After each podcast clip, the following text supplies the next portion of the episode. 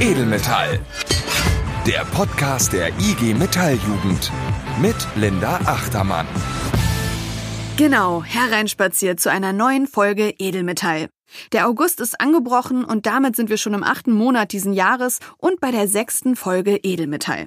Während sich alle zwei Wochen, wenn die Temperaturen dann doch mal die 20 Grad Celsius Marke knacken, ab und zu das Summer-Feeling einstellt und sich jetzt wieder vieles deutlich normaler mit so einem Grillerchen im Park anfühlt, bleiben natürlich Abstands- und Hygieneregeln bestehen. Und das führt dazu, dass auch in der zweiten Hälfte des Jahres vieles anders abläuft als gewohnt. Für uns als Jugend beginnt jetzt nicht nur wettertechnisch die heiße Phase des Jahres, denn der Ausbildungsstart steht vor der Tür. Und für uns Aktive heißt das Mitgliederwerbung. In dieser Ausgabe von Edelmetall reden wir deshalb mit Marco Höhne. Er ist hauptamtlicher Organizer aus dem Bezirk Baden-Württemberg und gibt uns Tipps, wie wir trotz Corona auf neue Mitglieder zugehen können. Außerdem sprechen wir mit zwei Studis über Studieren während Corona und über die Forderungen vom Bündnis Solidarsemester. Was das ist und vor welchen Problemen man steht, wenn die Uni auf einmal dicht macht, das erzählen sie uns im Interview. Und am Ende der Folge habe ich noch ein kleines Sneak and Peek für euch, was uns als IG Metall Jugend in den nächsten Monaten erwarten wird. Nur das vorweg. It's gonna be big. Ich freue mich, dass ihr dabei seid.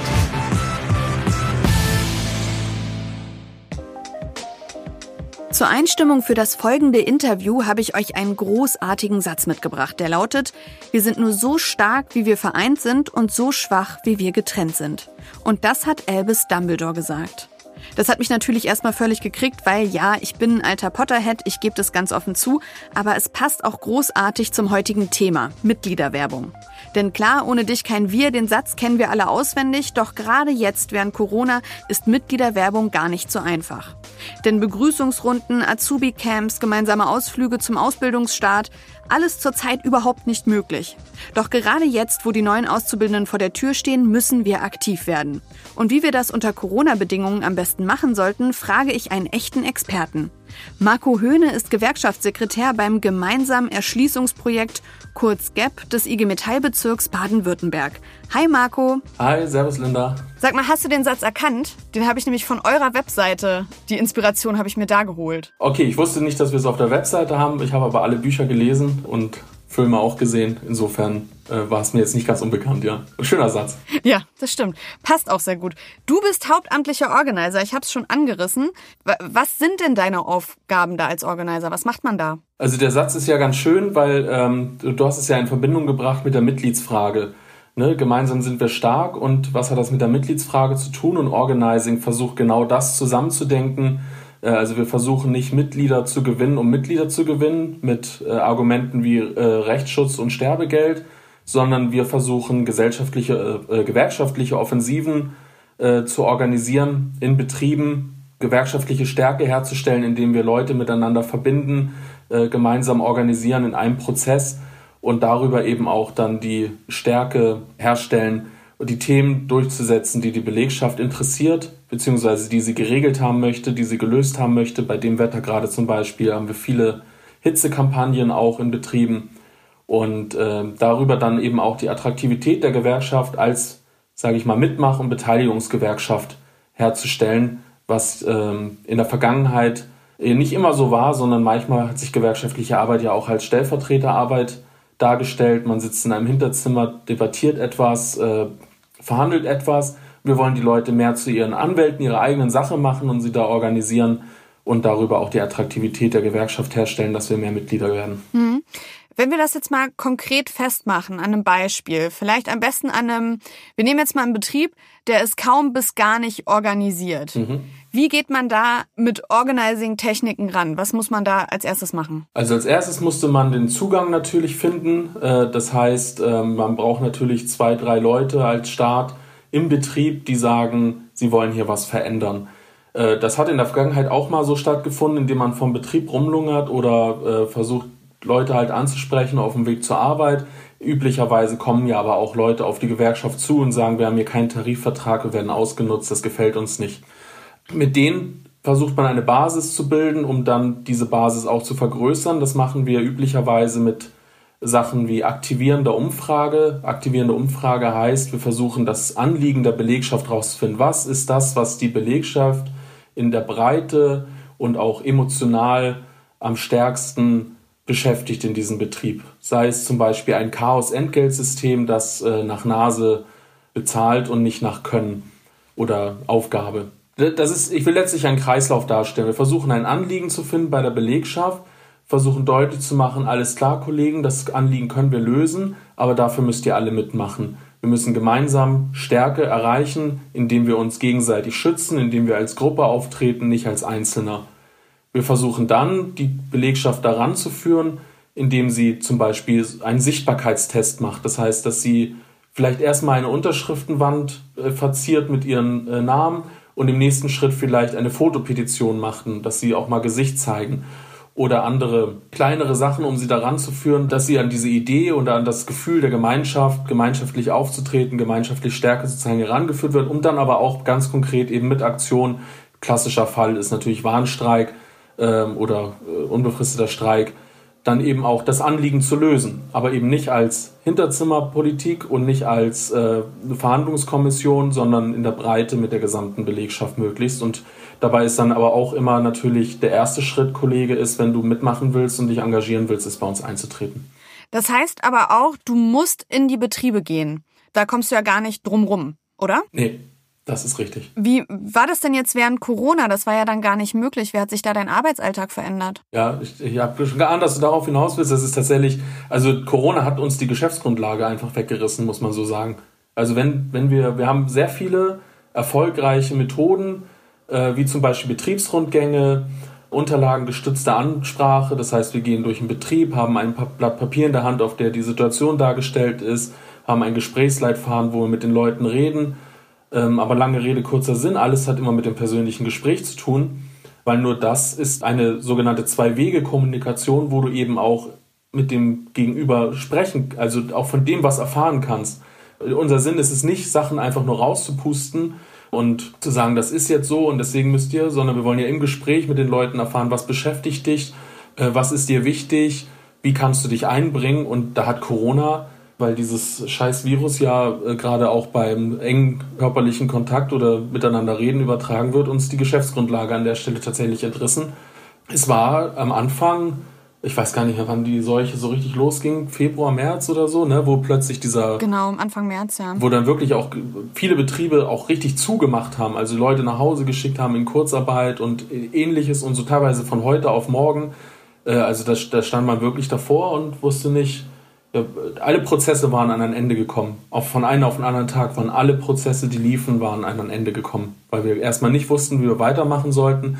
Wir haben dann, wenn ich da weitermachen soll, auch, äh, wir haben natürlich dann nicht uns zu Hause hingesetzt und gewartet. Wir haben dann in Verzweiflung zum Beispiel sowas gemacht wie in Betriebe, wo noch gearbeitet wurde, aber wir nicht reinkamen, Flyer auf dem Parkplatz verteilt, hinter die Scheibenwischer. Sogar da sind dann auch Leute eingetreten, die dann gesagt haben, ja, dass die Metall hier ist und präsent ist und äh, auch Sachen regelt wie Kurzarbeit und so, das ist richtig, da werde ich mich jetzt engagieren.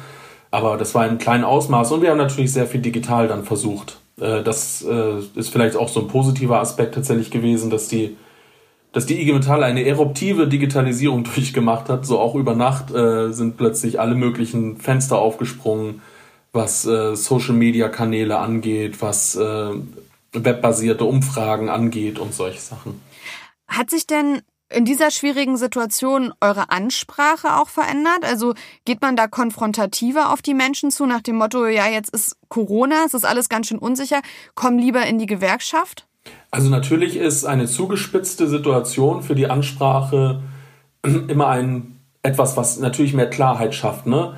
Wenn es wirklich jetzt um, es geht um die Insolvenz Junge, es geht um deinen Arsch, es geht nicht um irgendwas nice to have, sondern es geht jetzt um alles oder nichts. Und Corona war natürlich auch so ein Fall. Natürlich ist die Sachlage jetzt klarer. Es geht wirklich um das Eingemachte, um die Existenz. Wer bezahlt am Ende für diese Krise? Sind es die Beschäftigten? Sind es reiche Aktionäre? Wer bezahlt am Ende das Ganze? Ne? Und bezahlen die Arbeitnehmer vielleicht sogar doppelt? Jetzt haben die schon Einkommensverluste mit Kurzarbeit und nach Hause geschickt. Es sind ja auch leider einige äh, oder auch in größeren Orten arbeitslos geworden so. Und werden die jetzt, wer bezahlt denn diese 1, was weiß ich Millionen, Milliarden, die Europa jetzt auf den Weg bringt, die ich ja richtig finde, ne? Aber die Frage ist ja, wer am Schluss die Rechnung bekommt.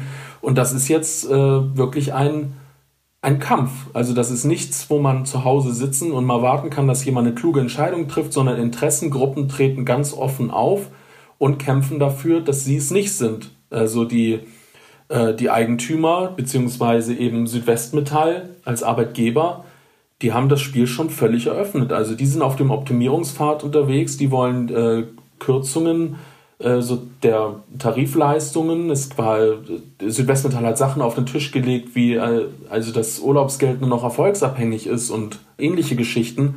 Also da hat man schon gemerkt, woher der Wind weht und dass es eben nicht ein kluger, feiner, feingeistiger Aushandlungsprozess ist, sondern es ist jetzt ein Kampf von Interessensgruppen mit Arbeitgebern, Arbeitnehmern, die das ausfechten müssen und der Stärkere wird sich am Ende durchsetzen. Und da muss man sich, hier muss jeder entscheiden. Ist er dabei, sich zu wehren, sich dafür einzusetzen oder ist er Opfer? Da sagst du was, weil jetzt steht ja der Ausbildungsstart vor der Tür. Es kommen jetzt ganz viele neue Leute in die Betriebe, die noch nicht in der Gewerkschaft sind. Und jetzt müssen wir gerade als Jugend aktiv werden und diese Leute werben. Kannst du mit uns so ein kleines Einmal-Eins der Mitgliederwerbung während Corona aufstellen? Wie gehen wir denn da jetzt am besten vor und worauf müssen wir da achten? Also das Erste, worauf ich mal achten würde, ist, dass man sich auch nicht klein machen lässt. Wir erleben es leider immer noch, dass Arbeitgeber mit zweierlei Maß versuchen zu messen, wenn es so um gewerkschaftliche Zugangsrechte zum Beispiel geht. Also der Getränkehändler kommt rein, aber der Gewerkschaftssekretär soll bitte draußen bleiben wegen Infektionsgefahr. Äh, oder eine Betriebsversammlung darf um Gottes Willen nicht stattfinden, ansonsten haben wir vielleicht morgen den ganzen Betrieb zu, aber eine Mitarbeiterversammlung, also von Arbeitgeberseite, findet dann plötzlich statt. Ähm, das sind jetzt Extrembeispiele, aber das findet statt. Und äh, da muss man, glaube ich, auch aufpassen, sich nicht zu klein zu machen. Wir hatten eine Phase der Pandemie, äh, wo wirklich Kontakt quasi, weil auch viele nicht wussten, was, wie es jetzt läuft. Jetzt haben wir einen Umgang langsam damit. Der ist schwieriger als in normalen Zeiten, aber es ist nicht unmöglich, den Kontakt zu Leuten zu suchen mit entsprechendem Abstand, mit Masken und auch Gruppenveranstaltungen zum Beispiel mit Stühlen halt weit auseinander, belüfteten Räumen und so weiter und so fort. Also eine neue Normalität. Äh, da würde ich auch darauf plädieren, die eben äh, zu nutzen und äh, sich da nicht klein machen zu lassen und nicht sofort, wenn der Arbeitgeber sagt, ihr könnt jetzt hier aber nichts machen, da klein beizugeben. Das zweite ist die Klarheit, die ich angesprochen habe, die kann man jetzt natürlich oder muss man ja auch den Azubis klar machen. Wir haben ja auch Betriebe, wo die jetzt sagen, sie stellen nächstes Jahr überhaupt keine Azubis mehr ein. Also die die dunklen Wolken sind am Himmel und die Leute haben sich jetzt zu entscheiden oder müssen sich jetzt entscheiden, ob sie Spielball sein wollen oder Akteur auf dem Feld. Und das Dritte ist, ich habe keine fancy, super äh, lustige Idee, sondern ich würde dafür plädieren, was ich anfangs gesagt habe. Es geht nicht darum, die Leute zuzuschwallern mit Rechtsschutz und Sterbegeld und so, sondern es geht darum herauszufinden, was interessiert die Leute denn. Also erstmal zuhören, mal nachfragen, Kollege, wenn du jetzt hier, du bist jetzt hier neu im Betrieb, was ist denn so deine größte Sorge in, äh, in den kommenden Monaten? Was beschäftigt dich? Ist zum Beispiel die Übernahme, ist es der Betreuungsschlüssel mit den ähm, Ausbildern oder ist es vielleicht sogar die Angst, in Kurzarbeit geschickt zu werden? Auch das waren ja Versuche oder wurde ja praktiziert, teilweise von Arbeitgebern Auszubildenden in Kurzarbeit zu schicken um dann eben zu sagen, also das erste Anliegen finden, um dann zu sagen, alles klar, Kollege, wir haben da auch eine Antwort drauf, die heißt nämlich hier unser Tarifvertrag oder die heißt gemeinsam stark sein, ähm, um da eben auch eine für dich positive Lösung zu erreichen. Das heißt aber auch, dass du bei uns mit dabei sein musst, weil ohne dich wird es nicht funktionieren. Und das finde ich muss die Ansprache sein. Und ob man, wie man das dann baut, ne, wie man dieses Anliegen bei den Leuten sucht, ob man eine digitale Umfrage mit Mentimeter macht, zum Beispiel mentimeter.com, gute Seite. Damit kann man tolle Umfragen machen, wo dann die Leute per Handy das machen und das kann man auch witzig gestalten. Oder wenn man mehr auf Entfernung ist, äh, Netigate ist so ein Programm, das die IG Metall stark nutzt, damit Umfragen zu machen. Wie gesagt, es geht darum, nicht die Leute die Weisheit zu predigen, sondern sie zu fragen, was interessiert dich, was ist dein Anliegen und dann das Angebot zu machen, du kannst dieses Anliegen mit der Gewerkschaft auch bearbeiten. Hm. Meine letzte Frage wäre jetzt gewesen, ob du aus dem Nähkästchen plaudern könntest und mir nochmal so konkrete Sachen an die Hand geben könntest, eine ausgefallene Idee, wie wir am besten Mitglieder ansprechen. Du hattest jetzt schon zwei Webseiten angesprochen. Hast du noch irgendwas anderes in deinem Hut versteckt, was wir nutzen können? Also ich glaube, das äh, ist ja sowieso, die Jugend ist ja einfach durch das, wie soll man sagen, die Gnade der Geburt, der eh in digitaleren Zeitaltern unterwegs und hat da wahrscheinlich vielleicht sogar, ich bin jetzt 36, also auch nicht ganz alt, aber äh, auch nicht super native äh, digital, da einiges auf Lager, ne? Aber da finde ich, also das birgt wirklich viele Möglichkeiten, ob das Telegram-Gruppen sind zum Beispiel, über die man super einfach und sehr direkt mit den Leuten kommunizieren kann, was früher im schwarzen Brett, also das, was ja auch keiner mehr liest irgendwie, äh, viel schwieriger ist und mit diesen Social-Media-Kanälen, die in der Jugend ja völlig äh, selbstverständlich sind, bei älteren Semestern eben noch nicht so, aber kann man ja eine tolle Kommunikation auch äh, organisieren. Die beiden Umfragetools habe ich eben genannt. Und natürlich auch, äh, das ist natürlich immer mit Vorsicht zu genießen. Das muss ja auch jeder für sich ein bisschen äh, selber entscheiden, weiter auf Facebook etc. unterwegs ist. Aber auch da kann man natürlich aktiv sein und versuchen, den Kontakt zu den Leuten herzustellen und sie eben auch teilhaben zu lassen. Also es geht ja immer darum, äh, auch transparent zu machen, was Gewerkschaft tut. Und für viele ist es halt auch eine Blackbox. Also die stehen im Betrieb unten an der Maschine und der Betriebsrat sitzt oben und dann kommt der IG Metallvertreter ins Betriebsratsbüro und was da genau passiert, kriegt man manchmal gar nicht so mit. Also da würde ich halt dafür plädieren, auf jeden Fall diese digitalen Methoden, Selbstverständlichkeiten, wie gesagt, gerade bei den Jüngeren zu benutzen, um mit den Leuten eine gute Zwei-Wege-Kommunikation zu haben, nämlich nicht nur senden, also nicht nur Botschaft rauspusten, sondern auch Anliegen aufnehmen und äh, diskutieren. Ansonsten gilt es präsent zu sein und natürlich gilt es auch, äh, sage ich mal, den Leuten auch ein bisschen sie erstmal abzuholen, was ist Gewerkschaft und so. Ne? Und da gibt's äh, auch ganz, äh, ganz tolle Instrumente, die dem üblichen Jugendsekretär in der IG Metall, denke ich, auch bekannt sein sollten, wie zum Beispiel das Netz der Solidarität, wo jetzt neue Azubis zum Beispiel in der Gruppe mal jeder fasst an so einem Seil an so einem Ende an. Das ergibt dann so ein Netz, das sie hochheben und auf diesem Netz liegen dann Tariferrungenschaften und so wird deutlich, nur wenn wir gemeinsam dieses Netz hochhalten, hält das auch. Oder wir haben auch manchmal bei Ansprache vor Gruppen sowas gemacht. Hier, Kollege, zerbrich mal diesen Bleistift, ne? Okay, die üblicherweise kriegt der Kollege das hin und dann nimmst du zehn Bleistifte, wickelst nochmal äh, Klebeband drum und gibst ihm das und sag jetzt nochmal wie sieht's aus, ne? Und auch das soll halt verdeutlichen, was Dumbledore schon weiß, äh, Stärke gewinnt man gemeinsam. Das sagt Marco Höhne, er ist Gewerkschaftssekretär beim gemeinsamen Erschließungsprojekt kurz GAP. Danke für deine Zeit. Sehr gerne, vielen Dank fürs Gespräch. Nachdem wir die Aufnahme gestoppt hatten, hatte Marco sich nochmal so halb entschuldigt, dass er, wie er sagt, keine fancy Tricks auf Lager hatte. Beziehungsweise es ihm nicht darum geht, uns zu erzählen, wie man ein Feuerwerk von Aktionen abfeuert. Ihm geht's um Inhalte, um das Reden auf Augenhöhe und die Überzeugung, dass es eben ohne dich kein Wir gibt. Natürlich laufen auch bei euch die Vorbereitungen auf die Begrüßungswochen auf Hochtouren. David aus der Geschäftsstelle Braunschweig hat sich bei unserer WhatsApp-Hotline gemeldet, um zu berichten, wie vor Ort die Begrüßungsrunden aussehen werden. Wir haben es geschafft, mit allen Betriebsräten und Jugend- und AuszubildendenvertreterInnen nur Präsenzveranstaltungen für die Begrüßung der neuen Azubis und neuen Dualstudierenden hinzubekommen. In den Betrieben, wo wir unter zehn Azubis sowieso pro Ausbildungsjahr oder Dualstudierende einstellen, hat das relativ problemlos geklappt. Bei allen äh, Betrieben, die mehr als zehn Azubis pro Ausbildungsjahr oder Dualstudierende einstellen, da war es ein bisschen problematischer. Wir mussten viele Diskussionen führen und den Arbeitgeber auch überzeugen und konnten mit Sicherheitskonzepten oder dass wir die Gruppen einfach aufgeteilt haben, am Ende überzeugen. Und Stand jetzt werden wir in Braunschweig alle neuen Auszubildenden und Dualstudierenden auch in einer Präsenzveranstaltung innerhalb der ersten Wochen der Ausbildung oder des dualen Studiums begrüßen. Und da freuen wir uns sehr drauf. Und äh, wir hoffen, dass das dann natürlich auch äh, alles so stattfinden kann und dass keine zweite Welle der Pandemie äh, nach der Urlaubszeit auf uns zukommt. Danke, David, für dieses Update aus Braunschweig.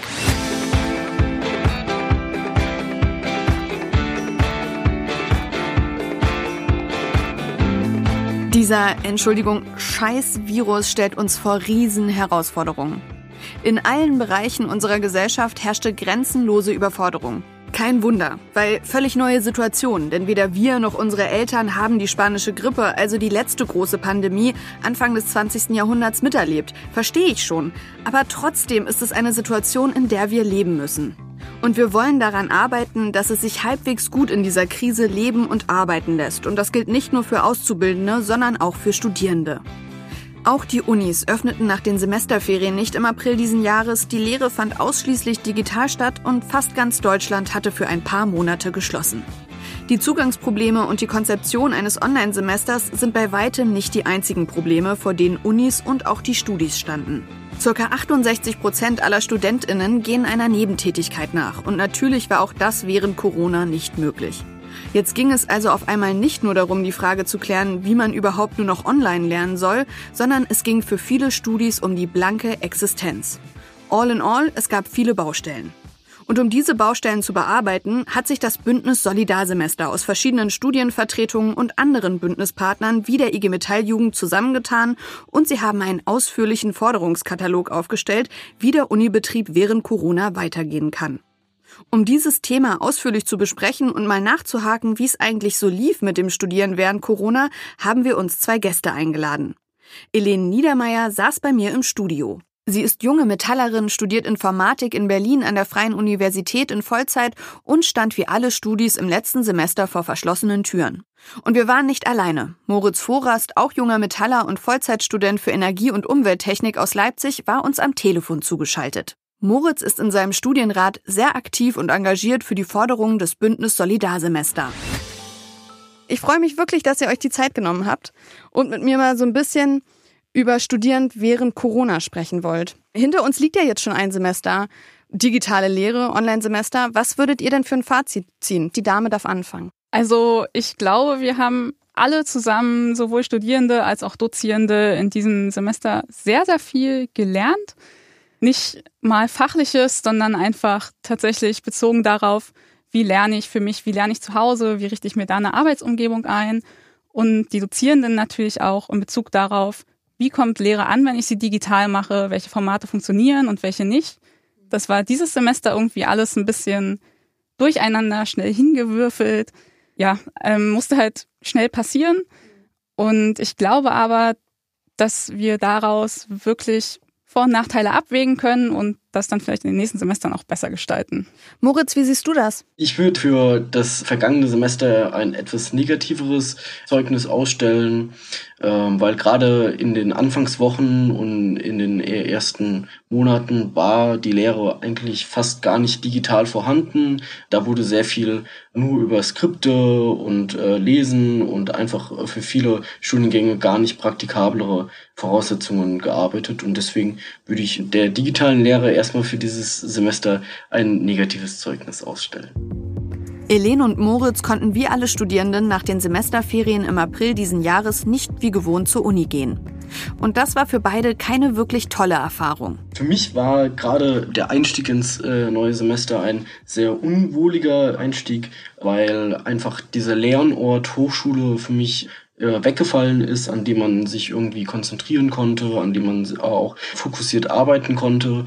Und auch die Ungewissheit, gerade in den Anfangswochen, war für mich selbst ein sehr großes Problem und auch so diese Vernetzung mit den Kommilitoninnen hat mir sehr, sehr gefehlt in den ersten Wochen. Und im Laufe des Semesters ist es besser geworden, aber die große Entfremdung zwischen Studium und Arbeitsplatz und irgendwie ähm, Wohnen war für mich ein sehr großes Problem.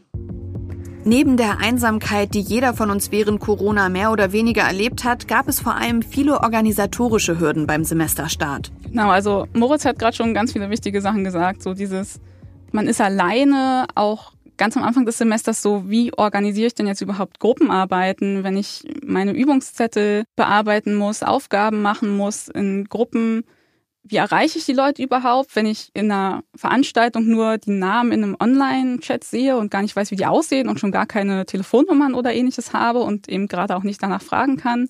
Und hinzu kommt natürlich auch das Problem, dass viele Studierende nicht weiter arbeiten konnten oder eben auch Jobs verloren haben, die jetzt in den Semesterferien stattgefunden hätten oder auch ganz einfach Leute konnten ihr Pflichtpraktikum nicht machen während des Studiums, jetzt was total geplant war. Und dadurch, dass es alles so kurzfristig kam, es eben auch keine Möglichkeit gab, das jetzt noch irgendwie umzuplanen oder sich großen anderen Plan zu machen, was macht man jetzt in diesem Semester. Für mich persönlich war ein sehr großes Problem, dass man gefühlt 100.000 verschiedene Programme nutzen musste, auch verschiedene Logins nutzen musste und äh, auch die fehlende Ausrüstung bei den Lehrenden ähm, war ein sehr großes Problem, weil ähm, ein Online-Seminar oder Vorlesung, da braucht man irgendwie ein Tablet oder irgendwie ein Laptop oder ein Kommunikationsmittel für, für, für die Interaktion mit den Studierenden. Und das hat sehr, das fehlt immer noch an jeder Stelle. Und sehr großes Problem war auch so diese Kommunikation, das Abholen der Studierenden, den Studierenden erklären, was jetzt gerade abläuft.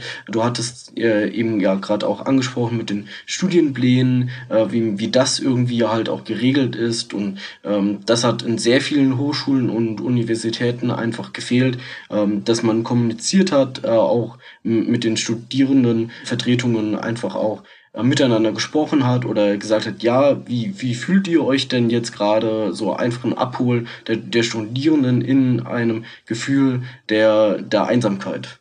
Das war auch ein sehr großes Problem. Das hört sich alles ziemlich nach einem drunter und drüber an.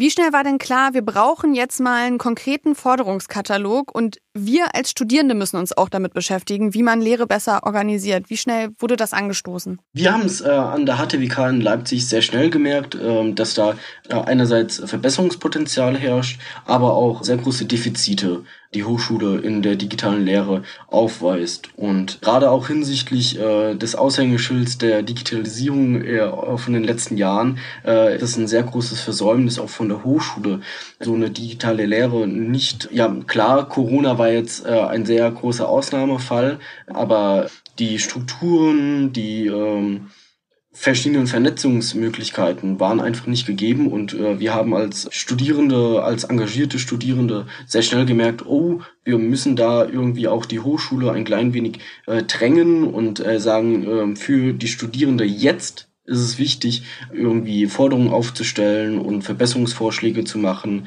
Und ähm, teilweise ist das geschehen und teilweise sind wir immer noch dran, uns mit den verschiedenen Gremien und ähm, Kanzlerin, Rektor und sowas auch auseinanderzusetzen. Wie war es denn hier an der FU bei dir, Elen? Also bei mir wurde tatsächlich jetzt zum Ende des Semesters sehr, sehr viel gefragt, wie denn das Semester so verlief, was uns gestört hat, was wir gut fanden, was wir uns vorstellen können beizubehalten. Es gibt aber auch immer wieder Dozierende, die nicht so richtig Lust auf Lehre haben und irgendwie jetzt mal so schnell ihre Online-Vorlesungen hingeschmissen haben sozusagen. Und ich glaube auch, dass wir da ganz, ganz dringend dranbleiben müssen, dass es nicht dabei bleibt, dass jetzt einmal was, was einmal aufgenommen wurde, jetzt quasi jedes Jahr wieder ausgeteilt wird und dann haben die Studierenden es halt sozusagen, sondern dass tatsächlich, wenn wir da Verbesserungsbedarf sehen, dem auch nachgegangen wird und vor allem, wenn wir sagen, in dem Modul lief es aber so und so, wir haben hier ein konkretes Format, was wir besser finden würden, dass die Dozierenden auch darauf eingehen. Ich habe es ja gesagt, es gibt verdammt viele Baustellen. Ein großes Problem, Bildung ist Ländersache. So kocht jedes Bundesland sein eigenes Süppchen. Das Bündnis Solidarsemester hat sich deswegen auf die Fahnen geschrieben, diesem Eigenbrödlertum ein Ende zu setzen und gemeinsam für alle Studierenden, und das meint auch Dualstudierende in Deutschland, gleiche Bedingungen zu schaffen. Die Liste der Forderungen ist lang, aber lässt sich so ganz gut in drei Punkte unterteilen. Erstens geht es um die Existenzsicherung der Studis. Die brauchen jetzt Geld zum Wohnen und Leben durch Notfallfonds und nicht durch Kredite. Zweitens, der Studienabschluss muss ohne Nachteile durch Corona für alle gesichert sein. Die beiden hatten es schon angesprochen. Durch Corona haben sich bei vielen Studis Fristen und Abläufe geändert. Das Bündnis Solidarsemester fordert deshalb, dass diese Verschiebungen nicht den Studierenden angelastet werden und das Sommersemester deswegen auch nicht bei der Studienzeit mitgerechnet werden soll. Spezifisch geht es auch hier zum Beispiel um den nullten Versuch. Moritz, bitteschön. Das ist ein Versuch, der gar nicht gezählt wird. Ich äh, kann in eine Prüfung reingehen und habe theoretisch drei Versuche, um diese Prüfung zu bestehen.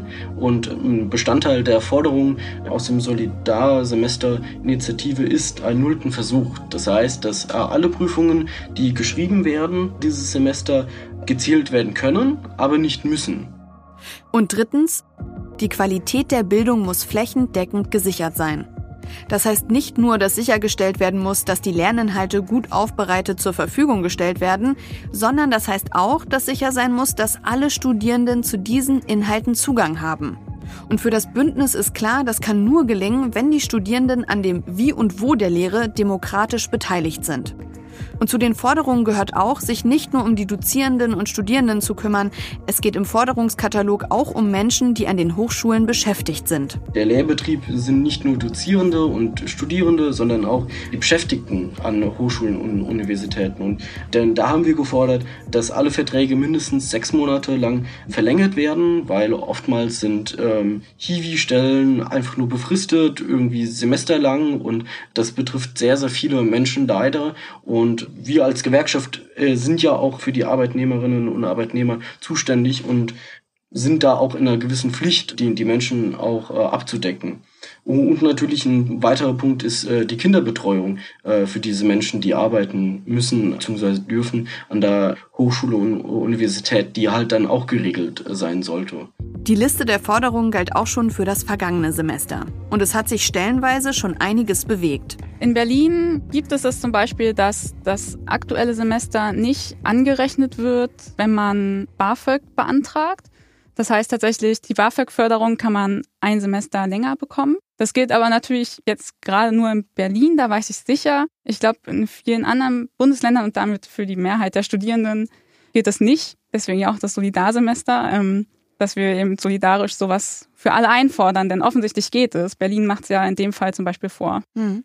Moritz? Ich kann leider nur für die Hochschule hier in Leipzig sprechen. Viel wurde da erreicht, gerade in Bezug auf äh, Bildungsqualität, so die äh, Qualität der Lehre. Da wurde ähm, schon gewisse Punkte aufgegriffen, aber zu wenige Punkte aus dem Verständnis vieler Studierende, weil eine Evaluation hat gezeigt, dass sehr, sehr viele Studierende unzufrieden sind mit dem Status quo jetzt gerade. Und das kommende Wintersemester, da stehen noch sehr, sehr große Brocken an, die hoffentlich auch angegangen werden von der Hochschulleitung. Also kann man zusammenfassen, was vor allen Dingen noch vor uns liegt, ist Regelungen zu finden, die für ganz Deutschland gelten. Weil bei euch ist es schon alleine unterschiedlich. Leipzig und Berlin sind jetzt gar nicht so weit voneinander entfernt, aber da liegen dann irgendwie doch Welten dazwischen. Richtig. Da würde ich schon sehr zustimmen, dass deutschlandweite Regelungen gerade für die Studienfinanzierung beziehungsweise auch äh, bei der Ausgestaltung der Lehre gefasst wird. Denn dort wird halt äh, eine gewisse Anrechnung der Semester auch gar nicht gegeben ist. Und vielleicht sagt der ein oder andere jetzt, Moment mal, ich habe doch gelesen, Studis kriegen doch seit Juni einfach so vom Staat Geld geschenkt. Ja, dann hat er oder sie fast recht damit, aber auch nur fast. Seit Mitte Juni können Studierende in Notlage eine Nothilfe beantragen und das sind dann 500 Euro pro Monat, aber allein in Berlin werden über ein Drittel der Anträge abgelehnt und das teils mit ziemlich fadenscheinigen Begründungen. Außerdem muss man durch ziemlich viele Reifen springen, um an dieses Geld zu kommen. Und das darf nicht so bleiben. Elen und Moritz stehen hinter den Forderungen des Bündnis Solidarsemester. Und das vor allem auch, weil sie Gewerkschaftsmitglieder sind. Also wir haben jetzt schon ganz, ganz oft gesagt, dass viele Studierende arbeiten und trotzdem wissen viele Studierende gar nicht so richtig, was Gewerkschaften machen und dass sie tatsächlich auch für Studierende da sind, weil die eben doch auch in einem Arbeitsleben stehen, weil sie Nebenjobs haben und da natürlich auch Rechte wie ich Werkstudententätigkeiten oder auch einfach Pflichtpraktika. Gewerkschaften treten natürlich für eine sehr gemeinschaftliche und gemeinsame Forderung ein. Denn das hat auch das Sommersemester gezeigt. Es bringt nichts, individuell gegen eine Wand anzukämpfen. Wir müssen als Studierende äh, und als Gewerkschaftsmitglieder gemeinsam für Forderungen aufstehen und halt gemeinsam für diese Forderungen einstehen, sowie äh, auch dafür kämpfen. Weil es bringt nichts, wenn ich als Moritz irgendwie ins Rektorat gehe und dort meinen Dampf ablasse. Da denkt sich der Mensch, okay, ist ja nur ein Einzelfall. Aber wenn wir gemeinsam als Gewerkschaftsmitglieder oder als äh, Studierenschaft dort halt irgendwie auftreten und sagen, das ist ein strukturelles Problem, da sind nicht nur Einzelne betroffen, da können wir gemeinsam für unsere Zukunft auch was erreichen und halt auch unsere Forderungen durchsetzen. Aber leider ist auch im nächsten Semester nicht wieder alles back to normal. Sowohl bei Elen in Berlin als auch bei Moritz in Leipzig sollen vorerst nur die Erstsemester in die Uni können. Wir haben uns in dieser Folge vor unserem Interview vor allen Dingen mit dem Thema Mitgliederwerbung beschäftigt, weil jetzt auch der Ausbildungsstart, wie auch der Semesterstart eigentlich vor der Tür steht. Wie geht ihr denn im nächsten Semester auf neue Studis zu, um die zum Beispiel für den Studierendenrat zu begeistern oder für gewerkschaftliche Themen, Elen? Ich hoffe natürlich, dass wir das ab und zu mal in Präsenz machen können. Ansonsten sehe ich immer die Möglichkeiten, dass wir Sprechstunden anbieten, die auch ausschreiben, so an digitalen schwarzen Brettern vielleicht, E-Mails über Verteiler schicken, damit die Leute merken, hey, da passiert was, das sind auch eure Forderungen. Ihr müsst ja jetzt nicht IG Metall-Mitglied sein, um da mal mitzumachen, aber macht insgesamt einfach mit. Also dieses Bündnis braucht auch einfach noch ganz, ganz viel Unterstützung. Also ich würde so sagen, so die Werbetrommel einmal anschmeißen. Moritz, wie machst du das in Leipzig? Wir holen die Erstis sogar bei den ganzen äh, Ersti-Veranstaltungen ab und äh, erklären auch unseren Forderungskatalog oder was dieses Solidarsemester auch für sie bedeutet. Weil Erstsemestler sind in erster Linie auch Menschen, die sehr unbedarft und sehr, ja, ich sag jetzt mal, das salopp, ein bisschen naiv vielleicht an die Hochschule kommen aber wir wollen sie abholen, wir wollen ihnen erklären, wie auch das Studium funktioniert und auch die gewonnenen Erfahrungen aus diesem Online-Semester auch einfach beibringen und sagen, die Hochschule kommuniziert vielleicht, äh, dass alles perfekt ist, ist aber nicht und einfach auch ähm, die entstehenden Probleme äh, aus dem ersten Semester aufgreifen und mit den Menschen reden und auch natürlich alles unter Corona-bedingten Schutzmaßnahmen. Aber wir wollen schon aktiv auf die Erstsemester zugehen und sagen, dass wir auch als erfahrene Studierende schafft hinter ihnen stehen. Dann wünsche ich euch dabei viel Erfolg. Vielen Dank, dass ihr euch die Zeit genommen habt, um mit uns zu sprechen. Ja, danke für die Einladung. Natürlich, immer wieder gerne.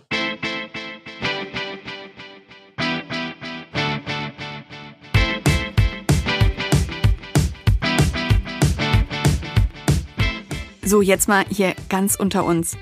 Ist es nicht verrückt, wie dieses Virus so aus der Hüfte raus einfach unser ganzes Leben auf den Kopf gestellt hat?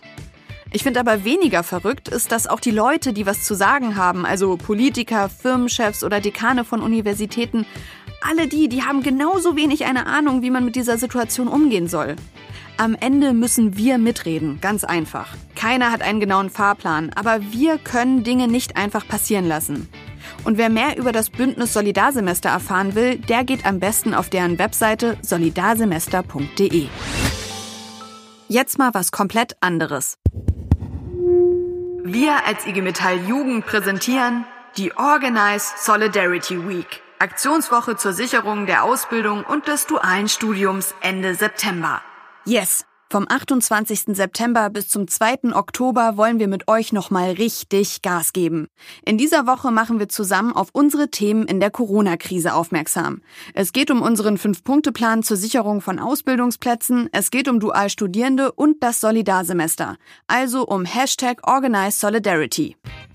In dieser Woche legen wir bei allen unseren Aktivitäten nochmal eine Schippe drauf. Organisiert mit eurer JAV, mit eurem OJA Aktionen zu den Themen, bei denen es bei euch gerade brennt. Im Fünf-Punkte-Plan haben wir im Frühjahr unter anderem gefordert, die Übernahme verpflichtend für Auszubildende aufrechtzuerhalten und keine Ausbildungsplätze abzubauen. Diese Forderungen tragen wir während der Aktionswoche nochmal in die Betriebe, die Hochschulen, die Berufsschulen und auf die Straße. Und am Ende der Woche, am 2. Oktober, gibt es ein bundesweites Streaming-Event mit Reden, Talks und Musik für euch und das live. Alle Infos und Details findet ihr bald bei uns bei Facebook, Insta und bei euren Jugendsekretärinnen und in der nächsten Ausgabe von Edelmetall. Und bevor ich mich jetzt verabschiede, gibt's noch was Neues. Unsere WhatsApp-Hotline hat eine neue Nummer. Ab jetzt erreicht ihr uns unter der 0152 291 33110. Und schickt uns doch gleich mal eine Nachricht, was ihr zur Aktionswoche so plant. Ich bin Linda Achtermann und wir hören uns am 7. September wieder. Ciao, Kakao. Edelmetall. Der Podcast der IG Metalljugend. Gefördert vom Bundesministerium für Familie, Senioren, Frauen und Jugend.